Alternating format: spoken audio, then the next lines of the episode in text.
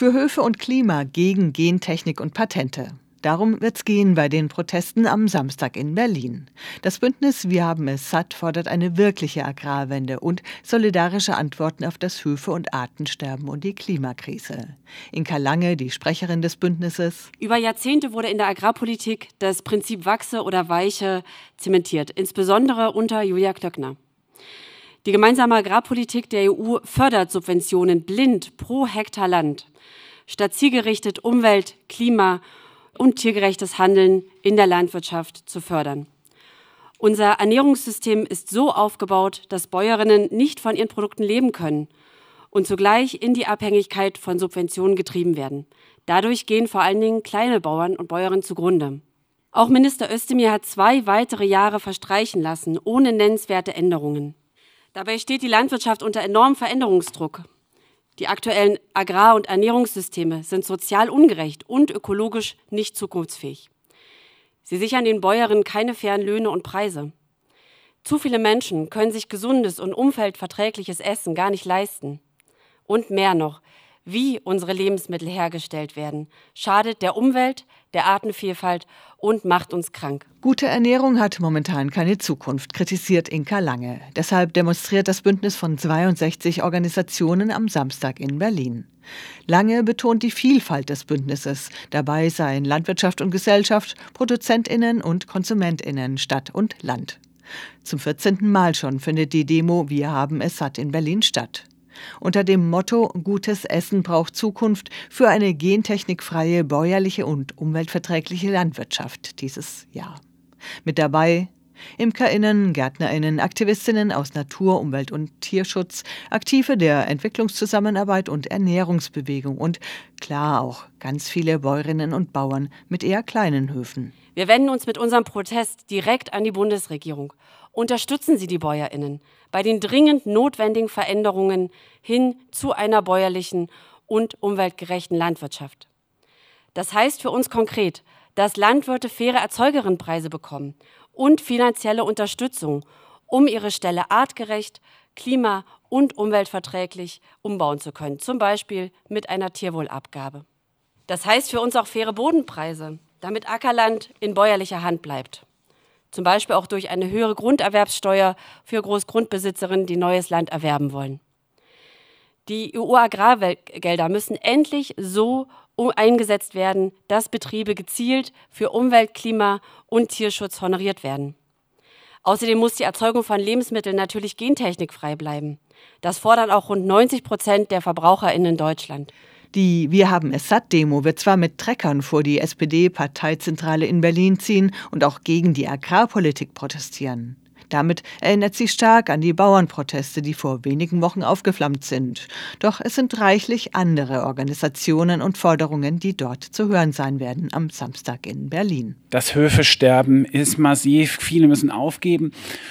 Und äh, ja, dann übernehmen eben genau Agrarbarone, agrarindustrielle äh, Betriebe, übernehmen Bodenspekulanten, die eine gewachsene Kulturlandschaft, wie wir sie ja noch an vielen Stellen in Deutschland haben, immer mehr zu Agrarsteppen überführen, die äh, aus Bauernhöfe Megaställe machen, die äh, für einen höheren Pestizideinsatz sorgen, für weit höhere Nitrateinträge mit all den Folgen dann fürs Klima und äh, für die Artenvielfalt. Das sagt Christoph Bautz vom Bündnis Wir haben es satt. Der Diplombiologe und Politikwissenschaftler baute Attac Deutschland mit auf, gründete die Bewegungsstiftung und initiierte mit Weggefährtinnen Campact, wo er nun geschäftsführender Vorstand ist.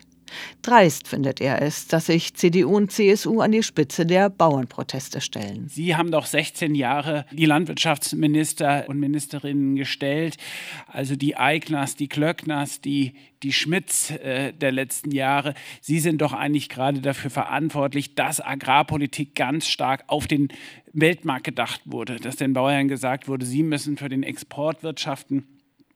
Sie müssen Wachse oder Weiche äh, betreiben.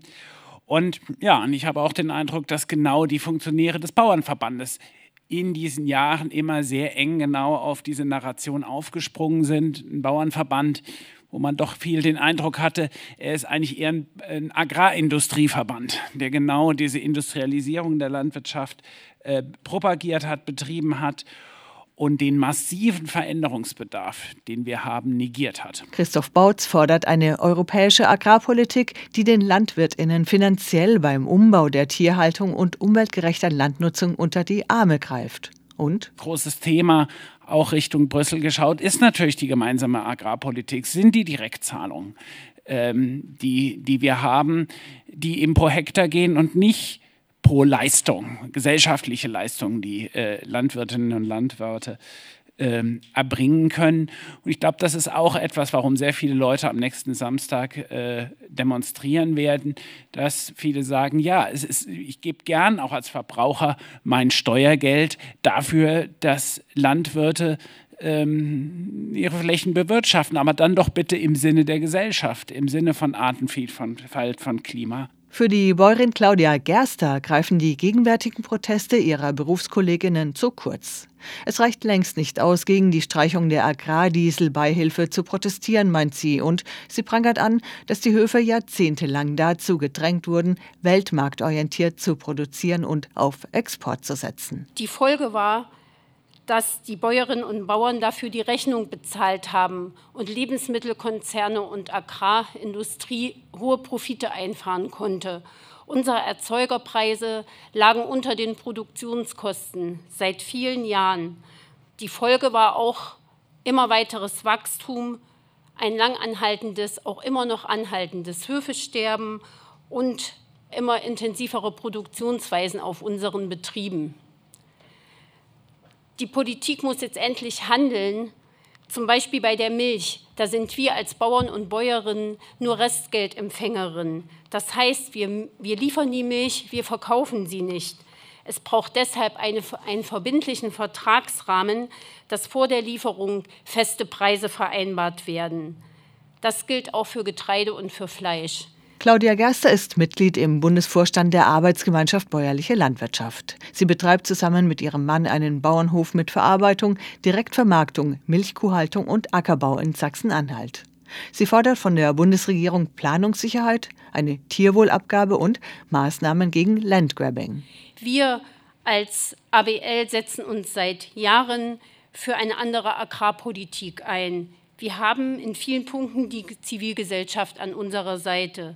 Und es reicht nicht aus, einfach zu sagen, die Auflagen, die die Gesellschaft will, macht die Betriebe kaputt. Wir können Klimaschutz, Tierwohl und Artenvielfalt. Diese Arbeit muss aber entlohnt werden. Bäuerinnen und Bauern arbeiten viel und hart für wenig Geld. Und sie könnten und sollten mehr tun für das Klima, eine gesunde Ernährung und die Umwelt. Doch dafür brauchen sie kostendeckende Erzeuger und faire Bodenpreise und mehr politische Unterstützung beim anstehenden Umbau der Tierhaltung und einer umweltgerechten Landnutzung. Das meint das Bündnis Wir haben es satt und ruft für diesen Samstag zu einer Demonstration in Berlin auf. Mangelnde Regulierungen und die schiere Menge, das Überangebot auf dem Markt sind Gründe dafür, dass Bäuerinnen und Bauern keine kostendeckenden Preise durchsetzen können. Das sagt Reinhild Benning von der Deutschen Umwelthilfe, die mit dabei ist beim Bündnis Wir haben es satt. So weisen die Zahlen des Statistischen Bundesamtes etwa aus, dass wir derzeit bei ähm, Fleisch eine Überproduktion von 24 Prozent haben. 24 Prozent mehr Fleisch am Markt, als nachgefragt wird. Das drückt natürlich auf die Preise. Bei Schweinefleisch sind es sogar 40 Prozent. Der Konsum tierischer Produkte geht stark zurück und die einzelnen Agrarbetriebe können sich nicht anpassen, weil die Bundesregierung hier noch nicht geleistet hat. Und dafür fordern wir dringend Nachbesserungen. Die Betriebe müssen in die Lage versetzt werden, die Ställe so umzubauen, dass sie mit rundweg der Hälfte der Tiere auskömmliche Einkommen erwirtschaften können. Reinhild Benning ist gelernte Landwirtin mit vielen Jahren Praxiserfahrung in Deutschland, Frankreich und aktuellen Verbindungen nach Westafrika. Sie ist Agrarexpertin der Deutschen Umwelthilfe und fordert auch mehr Klimagerechtigkeit. Wir haben als Deutsche Umwelthilfe Futtermittelreporte vorgelegt, mit denen wir auch auf die Klimaauswirkungen dieser Übererzeugung an Fleisch und Milch hinweisen. Unsere Fleisch- und Milchwirtschaft äh, erzeugt ähm, nicht nur hierzulande Klimaemissionen, die vermeidbar und überflüssig und extrem klimaschädlich und wasserschädlich sind, sondern wir äh, besetzen auch noch Flächen in den Ländern, oftmals des Südens, die ähm, dort zu hohen Klimaemissionen führen, weil sie oftmals mit Entwaldung assoziiert sind. Zusätzlich sind auch Menschenrechte hier betroffen. Auf eine weitere Gefahr für die Landwirtschaft, für Verbraucherinnen und Umwelt weist die Biologin Tina Andres hin. Sie ist Vorstandsvorsitzende des Bundes Ökologische Lebensmittelwirtschaft und warnt vor Veränderungen in der EU-Gentechnikgesetzgebung. Denn das EU-Parlament will Ende Februar über die Regulierung der neuen Gentechnik abstimmen. Nach aktuellen Umfragen lehnen über 90 Prozent der deutschen Bevölkerung Gentechnik im Essen ab. Und doch trotz dieser eindeutigen Verbraucherwünsche sieht der aktuelle Entwurf der EU-Kommission EU vor, dass Pflanzen, die mit neuen Gentechnikverfahren produziert werden, nicht nur von der Kennzeichnungspflicht ausgenommen werden, sondern darüber hinaus keinerlei Risikoprüfung unterliegen. Und machen Sie sich bitte klar, dass jeder Brennnesseltee, der im Ökolandbau zum Spritzen zum Einsatz kommt, dieser Risikoprüfung unterworfen wird, dass jedes Medikament in Europa einer Risikoprüfung unterworfen wird und dass eine vollkommen neue Technologie ohne Risikoprüfung auf die Märkte gelassen wird, in die Freilass, in die Freisetzung in der Landwirtschaft gelassen wird. Tina Andres erläutert, weshalb dieses neue Gentechnikgesetz nicht nur Bäuerinnen und Bauern gefährdet, sondern auch die sozialökologische Agrarwende. Unter dem gewaltigen Druck der Agrarlobby wird dort daran gearbeitet, Verbraucherinnen und Bäuerinnen das Recht auf Wahlfreiheit zu rauben, so zu konsumieren oder so zu produzieren, wie sie es wollen. Und einen Status quo in der Landwirtschaft zu zementieren, der Abhängigkeit von Konzernen, Klimawandel, Artensterben und die Fortschreibung der Pestizidlandwirtschaft stärkt, von der wir alle wissen, dass sie eigentlich Auslaufmodelle sind, wenn wir generationengerecht auf diesem Planeten weiterleben wollen. Solidarische Antworten der Politik auf das Höfe- und Artensterben, die Klimakrise und den Hunger in der Welt. Dafür demonstriert das Bündnis Wir haben es satt am Samstag in Berlin nun schon zum 14. Mal. Inka Lange, die Bündnissprecherin. Wir sind ein großes Bündnis von über 60 Organisationen. Bei uns sitzen Bauernvertreterinnen mit Umwelt-, Klima- und Tierschützerinnen, Aktive der Entwicklungszusammenarbeit und Ernährungsbewegung zusammen. Soziale und ökologische Fragen schließen sich bei uns nicht aus. Wir streiten konstruktiv und demokratisch und sagen gemeinsam klar und deutlich, die Bundesregierung muss endlich handeln. Wir brauchen eine richtungsweisende Politik und sichere Finanzierungszusagen für die sozial- und umweltgerechte Agrarwende. Dafür gehen wir am Samstag auf die Straße. Wie immer demonstrieren wir friedlich und demokratisch, mit klarer Abgrenzung zu rechtsextremen Ideologien, Rassismus, Umsturzfantasien und Menschenfeindlichkeit. Denn gutes Essen braucht Zukunft, und zwar jetzt.